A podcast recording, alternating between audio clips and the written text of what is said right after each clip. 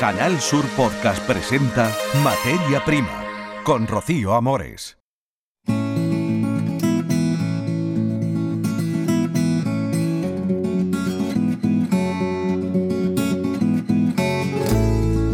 Saludos a todos ustedes. El primer ecovivero especializado en flora auxiliar ha abierto sus puertas en Andalucía, en la localidad onubense de Villalba del Alcor.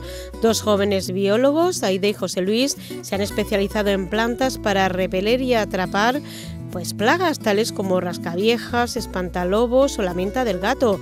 Les contaremos cómo funcionan y para qué se usan las plantas cuando Europa quiere acabar con la química en la agricultura en un horizonte cercano, en 2030.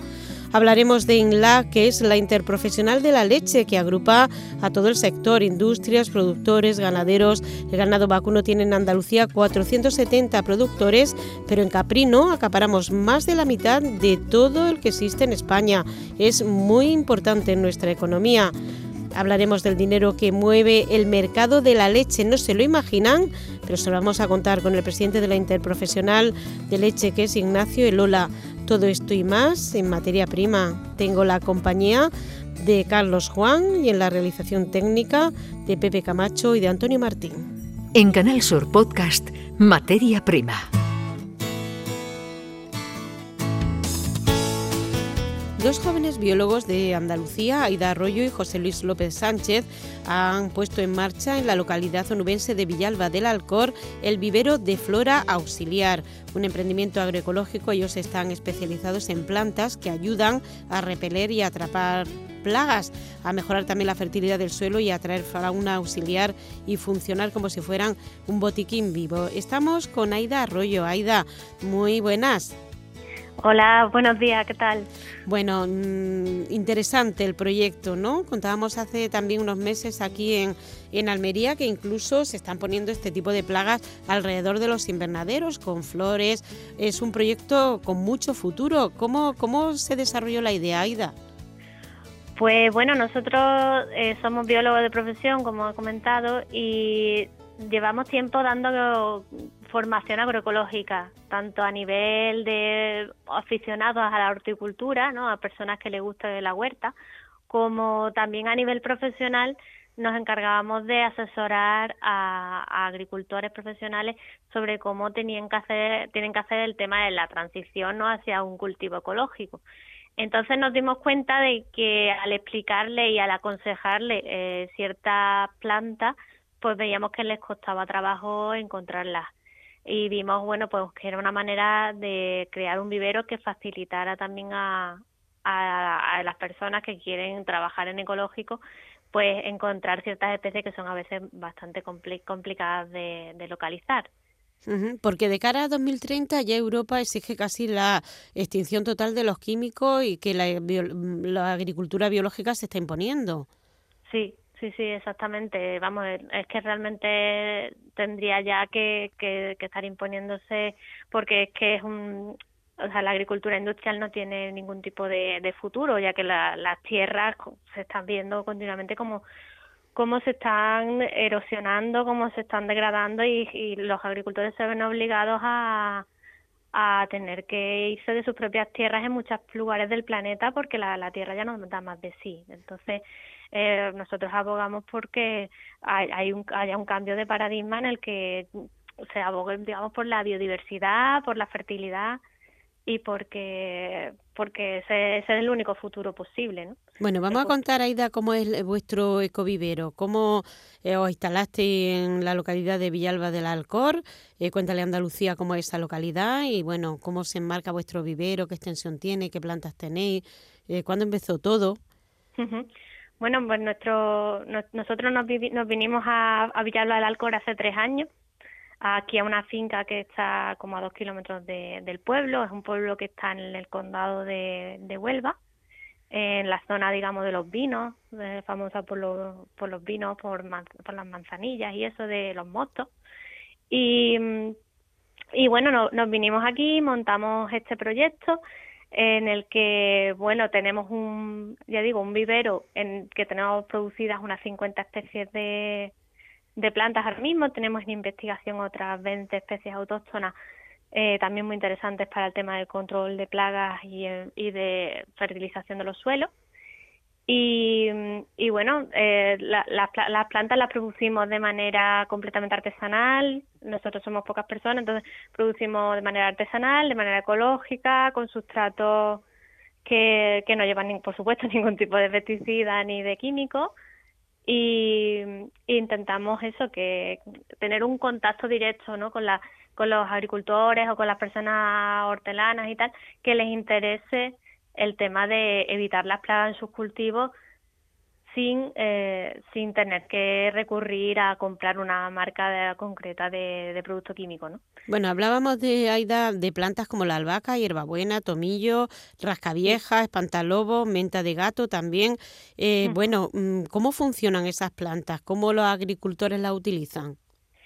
Pues bueno, se pueden utilizar de variadas maneras. Eh, por ejemplo, en las huertas eh, se, se pueden intercalar, hay especies concretas ¿no? que, que se llevan muy bien con las hortalizas y entonces se pueden intercalar entre ellas, eh, vamos, codo con codo con ellas, por ejemplo, entre las tomateras, pues se pueden meter especies como, como la menta de gato, como has dicho, como la el como el tajete, que es también muy usado para eso, o como por ejemplo el aliso de mar, que son que son especies que eh, no solo no perjudican a la tomatera sino que la van a beneficiar porque atraen a los enemigos naturales de las plagas de la propia tomatera ¿no? esa, esa sería una por ejemplo una manera de, de colocarla intercaladas luego eh, si no la quieres colocar intercaladas también hay muchas especies que sirven para hacer setos eh, tanto setos más bajitos como bandas florales por ejemplo bandas anchas de plantas que, que, florecen durante todo el año y dan cobijo y alimentación a, muchos insectos que a su vez son eh, depredadores o parasitoides de, de plagas de los cultivos. Bueno, vosotros, Aida, trabajasteis durante seis años como investigadores, profesores consultores del Departamento de Biología Vegetal de la Universidad de Sevilla y supongo que esto también os sirvió mucho para conocer plantas, para catalogarlas, o también habéis ido a otras fuentes como los agricultores antiguos. ¿Cómo habéis formado en este, en este terreno tan interesante? Bueno, nuestra formación como biólogo, bueno, ya nos ha permitido la simple carrera, ¿no? Aprende bastante de cómo identificar y, saber mucho de, de, muchas plantas, ¿no? De identificarlas y tal. Eh, luego en el departamento nos dedicamos más a la parte de, de fauna, por eso también controlamos la parte de fauna auxiliar, de las, de las, de los, digamos, de los bichos que se comen a las plagas. Y, y luego ya en la formación agroecológica la, la hemos ido haciendo, haciendo cursos y aprendiendo un poco de manera autodidacta, con ensayo y error, no con nuestra propia finca y viendo, eh, experimentando mucho en la finca, ¿no? Y observando cómo, cómo se iban comportando las plantas, qué bichos atraían y experimentando y investigando nosotros mismos y por supuesto sacando mucha bibliografía de lo que hay ya hecho científicamente sobre ello. Bueno, ¿y qué respuesta habéis tenido los agricultores de la zona? ¿Demandan también por medio de Internet más pedidos de otros sitios? Eh, sí, sí, vamos, está teniendo bastante éxito. La gente pues nos contacta mucho a través de Internet porque, porque se siente muy perdida a la hora de, de, enfrentarse a una determinada plaga que no sabe cómo hacerlo si no es como convencionalmente, digamos, se ha dicho. Entonces, pues nosotros intentamos asesorarles. De hecho, tenemos en, en nuestra web, tenemos un, un, como una especie de cuestionario que es para asesoramiento gratuito, en el que cualquier persona, digamos, puede rellenarlo y nosotros eh, nos, llega, nos llega un email con, con su situación y, y, le podemos le echar un, un cable sobre cómo, cómo podría actuar en función del problema que tiene. Entonces intentamos tener esa relación, asesoramiento con, con, también con el tema del vivero. Aida, ¿y qué reclama más la gente, los agricultores? ¿Qué es lo que más os, piden? Eh, pues, ¿de plantas se refiere? Sí, sí. Eh, pues una de las especies, por ejemplo, de invernadero así más más común, más cotizada, digamos, que en este sentido, es la, el aliso de mar, el que le estaba comentando antes. Esa especie es una plantita muy pequeñita de playa, que es autóctona de aquí, que mm, eh, tiene la cualidad de que florece todo el año, todo el año. Es decir, mientras se le esté regando, no tiene problema en florecer. Y entonces eso hace que muchos bichos eh, que luego se van a comer nuestras plagas puedan vivir en ella durante todo el año. Además es una planta que tira muy bien en invernadero, entonces eh, pues es de las que más se está usando actualmente, tanto por ejemplo para tomateras, pimenteras, control de pulgón, de, de mosca blanca, de araña roja y todo eso. Esa planta es una de las más de las que más le, digamos están tirando para para los invernaderos. Aida, ¿cómo es su día a día ahí en el vivero? Usted trabaja con José Luis López Sánchez, eh, ¿están los dos solos? ¿Cómo, ¿Cómo es su día a día? Bueno, el, aquí pues hacemos un poco de todo, desde como llevamos parte, por un lado, de asesoramiento a la gente por teléfono y en sus fincas, o, por, otras veces pues estamos trasplantando plantas, repicándolas o sembrándolas. Otras veces pues vamos también a mercados aquí en Sevilla o en la sierra donde entramos en contacto más con hortelanos que, que ya lo hacen más en plan autosuficiente, ¿no? y bueno, es un muy variopinto. La verdad que no nos aburrimos porque cada día es, es, diferente, ¿no? Y muy natural también, claro. sí, sí, sí. Siempre al aire libre y vamos, que no es un cambio bastante fuerte con respecto al trabajo de ordenador que teníamos en, en la ciudad, más en el despacho y tal de, de la facultad. Pues claro, aquí aquí es todo el día al aire. Bueno, mira, también en 2012 creasteis el proyecto La Huerta Conciencia, en la que formasteis a numerosas personas en agroecología, proyectos de agricultura respetuosa con el medio ambiente, o sea que la trayectoria ya es larga, ¿no? Claro, claro, e, es a partir de ese proyecto como nosotros nos vamos dando cuenta poco a poco de la necesidad precisamente de este tipo de, de especies de plantas, ¿no? Porque, claro, nosotros nos dedicábamos a trabajar sobre todo con hortelanos, hortelanas aficionadas que, querían aprender a cultivar su propio huerto, ¿no? Y, y entonces pues le, enseñábamos cómo hacerlo de, la manera más ecológica posible, digamos, y, y claro, muchas de estas especies que, ahora estamos produciendo, pues entonces las, las criábamos para, para las propias huertas de, de nuestros alumnos. Y, bueno, pues poquito a poco es una cosa llevado a la otra. bueno, estar instalado en el entorno del Parque Nacional de Doñana, ¿ha significado un plus para vosotros también o, no? Mm, bueno, estamos, mm, la verdad que el, el, punto donde estamos, lo bueno que tiene es que estamos entre Sevilla y Huelva, justo en el centro entre Sevilla y Huelva, y, y bueno, estamos muy cerca de la costa y del parque. Desde aquí, digamos, el parque está un, un poco lejos, pero pero bueno, su influencia en cierto modo se nota porque ah, por aquí, por esta zona pasa el lince de vez en cuando y también algunas rapaces del parque natural las vemos aquí. Pero bueno, esto es una zona más, más agrícola, eh, es más zona de olivar y de vide, no, no, no se ve de cerca, digamos, el parque. Ok. Bueno, pues nada, pues mm, cuéntanos, quien, quien quiera también eh, contactar con vosotros, has dicho que por internet se puede hacer, ¿no? Sí, eh, bueno, tenemos una web que se llama www.viveroflorauxiliar.es y, y luego nuestro teléfono, si también lo puedo facilitar, es el 643-900-966. Ya digo, ahí nos puede contactar, cualquier problema que tenga, pues nosotros encantados de ayudar. Pues desde luego que sí, porque bueno, sí también se puede consultar con vosotros ahora que está, eh, bueno, no es de moda, sino que es una necesidad, la Agenda 2030, cambiarlo todo a ecológico, pues seguro que hay muchas respuestas que vosotros podéis dar a agricultores en un servicio público muy útil. Pues muchísimas gracias, Aida Arroyo, por estar con nosotros. Pues muchas gracias a ustedes. Que vaya todo muy bien. Un saludo. Venga, un saludo, hasta luego.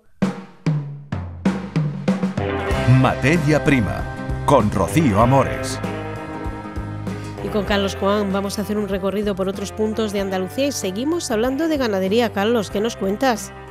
Y también nos detenemos en el Día Internacional de la Mujer Rural, fue el pasado 15 de octubre y ha servido lógicamente para poner el foco en la labor de las mujeres en el campo, algunas incluso al frente de la gestión de explotaciones. Una de ellas, la jerezana Pilar Arteaga, que es veterinaria y que disfruta de un trabajo al aire libre en contacto con animales. Le surgió la oportunidad en las eh, Pachecas, en el término municipal de Jerez, para abrir su propia granja dedicada a vacas lecheras. Yo cuando tomé la decisión más que nada fue por, por amor, por pasión, por los animales y porque cuando empecé la carrera y empecé a estudiar lo que era la producción, las vacas de leche y todo, me pareció un mundo súper interesante. Dirige la explotación desde hace un año en su doble papel de veterinaria y gerente. de Las 600 vacas que ordeñan en la explotación tres veces al día, la leche la envían diariamente a una empresa de Granada, un trabajo que no conoce festivos y donde aún hay pocas mujeres. Es algo que todavía no, no termina de arrancar, no sé muy bien por qué, porque realmente las mujeres siempre hemos estado en las explotaciones, pero nunca se nos ha visto, nunca se nos ha puesto en un papel pues de, gestoras, de, gerentes, incluso veterinarias hay muy pocas en, en el campo todavía. Su labor le ha llevado a ser finalista en los premios Ganadería en Femenino por haber introducido mejoras en el control y bienestar de los animales y se siente orgullosa de representar todo lo que significa ser mujer rural.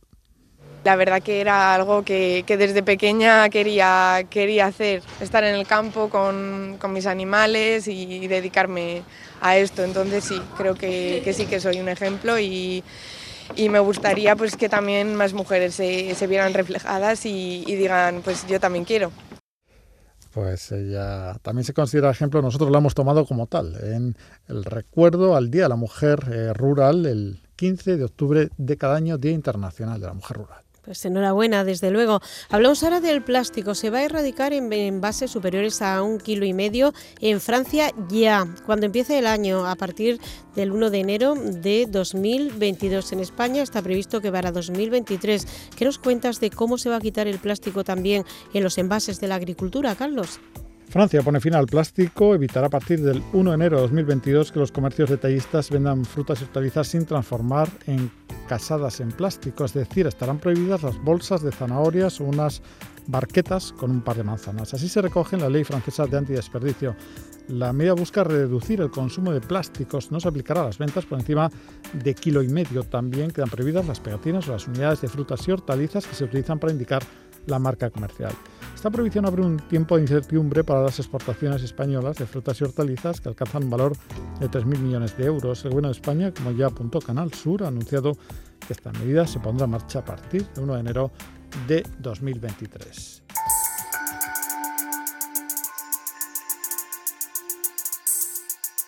En Canal Sur Podcast, Materia Prima.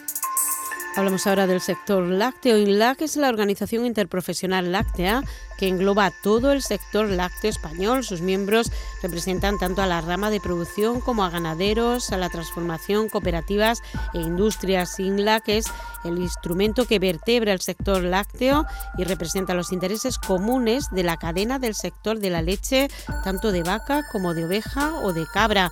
Ellos diseñan, hacen acuerdos y también implantación de medidas vinculantes dirigidas a la vertebración del todo el sector. Pero para explicárnoslo bien, está con nosotros el presidente de INLAC, de la Interprofesional Que es Ignacio Elola. Ignacio, muy buenas. Hola, muy buenas, ¿qué tal? ¿Cómo estáis? Saludos. Bueno, mm, la interprofesional láctea, bueno, abarca todo tipo de, leche, comentábamos vaca, oveja, cabra, el sector entero de, de, toda la cadena del sector lácteo. Cuéntenos un poco cómo funciona y qué es una interprofesional de leche. Bueno, fundamentalmente la interprofesional, eh, como en otros muchos sectores, eh, lo que tiene como misión fundamental es, vertebrar y eh, ayudar, digamos, a, todas las que formamos parte de, la cadena de valor del producto del producto lácteo, este, desde los productores, desde los ganaderos, pasando por, por los fabricantes, para poner en, valor el trabajo que, realizamos día a día todos los que formamos parte de este sector ayudar en la, comunicación, en la difusión del consumo de, nuestros productos y, en definitiva, poner en valor eh, eh, todo, todo el trabajo que, hacemos, ¿no? desde de, producción, de transformación y de comercialización de, productos lácteos, que es un sector eh, de enorme importancia económica, no solo social, sino, sino económica. Recordemos que la facturación aproximadamente en todo el sector lácteo en España son de 13.000 millones de euros, que generamos unos 60.000 empleos directos y que por lo tanto ya no solo socialmente que también, sino desde el punto de vista económico, pues es una, un sector de enorme importancia que merece ser defendido y puesto en valor. Bueno, ¿cuáles son las fortalezas y cuáles son las deficiencias que tienen ustedes a la hora de, representarse en, de todo el sector, ¿no? O sea, ¿qué es lo fuerte? Ya hablábamos de, de que mueve muchísimo dinero, muchos intereses, además un producto tan básico como la leche, y qué necesidades, qué deficiencias hay, en qué están trabajando, en qué línea trabaja la interprofesional. Bueno, yo creo que la, interprofesional eh, tiene, tiene una, una, una, misión muy clara que es eh, la de fomentar el consumo de los productos, de los productos lácteos, ¿no? Y en ese sentido, creo que todas las, eh, o gran parte, prácticamente el 70%, digamos, del presupuesto y los recursos los dedicamos a la promoción del producto eh, en, todas sus, en todas sus variedades, ¿no? Tanto leche como quesos como, como yogures, ¿no? y la importancia, además de, de, de, incluir en, en, una dieta y una, una dieta y unos hábitos saludables la, incorporación de productos lácteos. Esto es fundamental. El producto, los productos lácteos son productos saludables, son productos además de proximidad, Recordemos que los nutrientes que aportan los lácteos son esenciales para la salud de las personas y que independientemente de muchas controversias, la evidencia científica lo que dice es que siempre nos da la razón sobre la necesidad de incorporar esos tres lácteos al día en, en cualquier en cualquier dieta. Y esa es la, parte fundamental de nuestra de nuestra de nuestra vocación, de nuestras de nuestras campañas. Y llevamos ya cuatro años eh, con una campaña europea eh, con un fundamento científico, pues eh, fomentando precisamente ese ese, consumo. ¿no? Un segundo punto que nos que nos preocupa mucho y que también eh, estamos, en el que estamos eh, muy implicados es la vertebración del territorio. El sector lácteo es fundamental para la lucha contra lo que se conoce como, como España vaciada. ¿no? Desde el final del sistema de, de, cuotas, pues bueno, pues hemos desarrollado, hemos implementado eh, esas, esas campañas para, para, fomentar, porque en definitiva la, actividad tanto del productor como de las industrias es fundamental para, para, para, para, mantener esa España, esa España que, a mí no me gusta mucho es el, término vaciada, pero en definitiva creo que es importante que, que siga habiendo actividad económica en núcleos rurales o en núcleos de, pequeñas poblaciones. Eh, ¿cómo está Andalucía dentro de esa vertebración láctea de todo el territorio?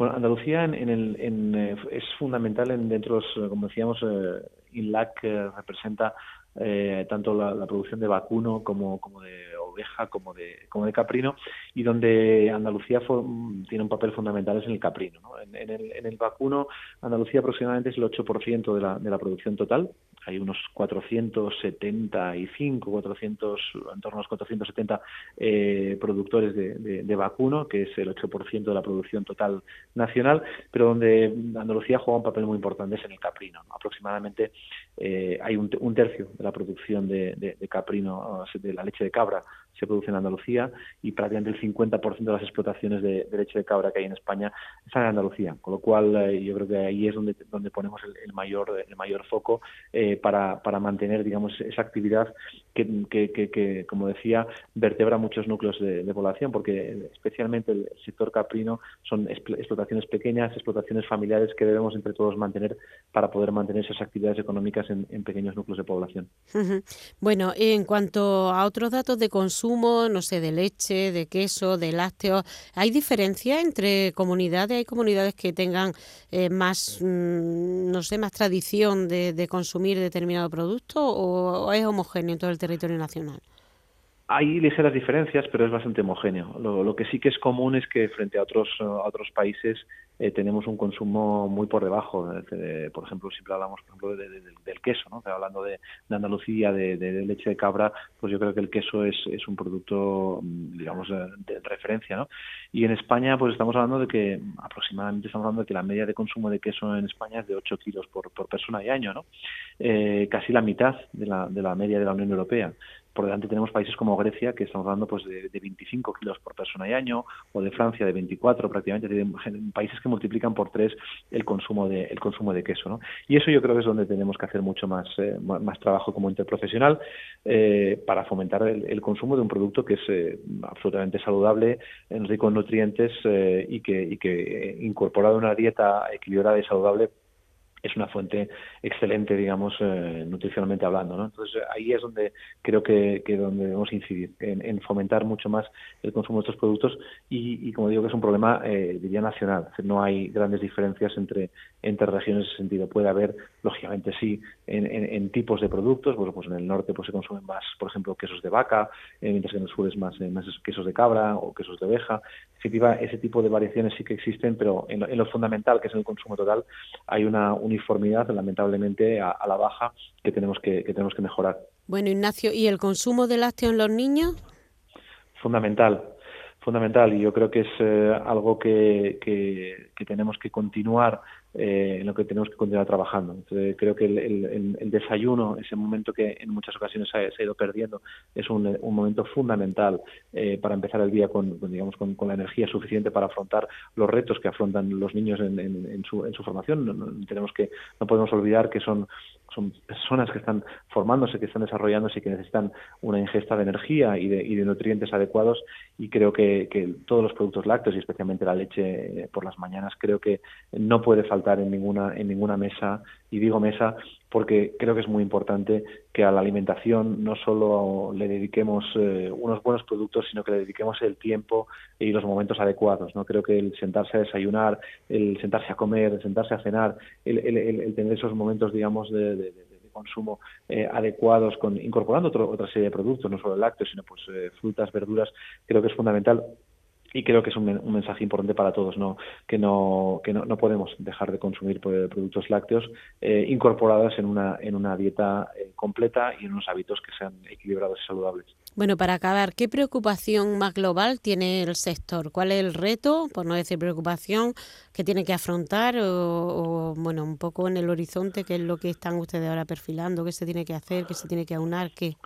lo más importante para el sector es la sostenibilidad. Y la sostenibilidad entendida no solo como la sostenibilidad medioambiental, que creo que es muy, muy importante y que además en el sentido la política agraria común que viene de Europa, la próxima PAC que empieza en 2023, creo que hace especial énfasis en, ese, punto, pero sino, pero también en la, sostenibilidad económica. Creo que eh, es importante que trabajemos todos como, como sector poniendo en valor los productos y pagando, digamos, en cada en cada eh, retribuyendo en cada, en cada punto de la, cadena el, el, precio justo que permita eh, que las explotaciones sean explotaciones eh, eh, competitivas y que sean explotaciones o, granjas realmente que puedan tener una, una visión de, largo plazo, que las industrias puedan tener la rentabilidad adecuada para, para trabajar y, para, y para continuar invirtiendo y crear valor. En definitiva, yo creo que esa, esa parte es la que más nos preocupa, la sostenibilidad, eh, la sostenibilidad económica y, medioambiental, que son dos elementos que, que, que, tienen que ir muy, muy de la mano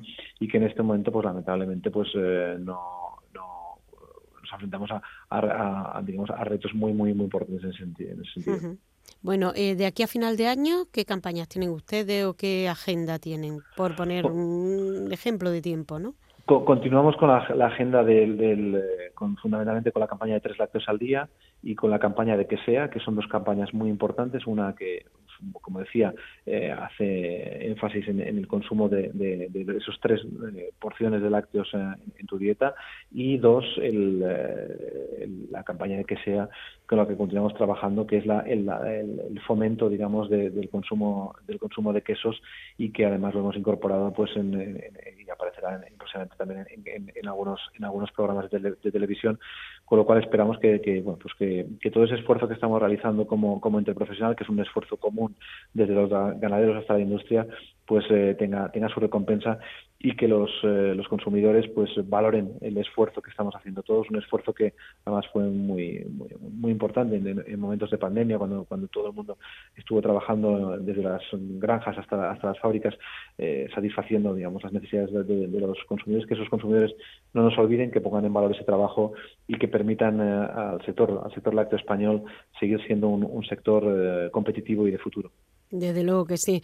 Pues muchísimas gracias, presidente de INLAC, de la Interprofesional Láctea, Ignacio Lola, por haber estado con nosotros aquí en Andalucía, en Canal Sur, en materia prima. Muchas gracias. Un placer siempre y muchísimas gracias.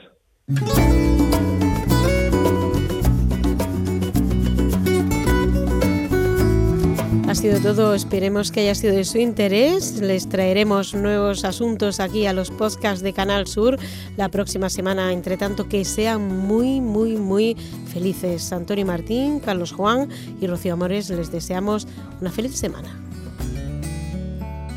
En Canal Sur Podcast han escuchado Materia Prima con Rocío Amores.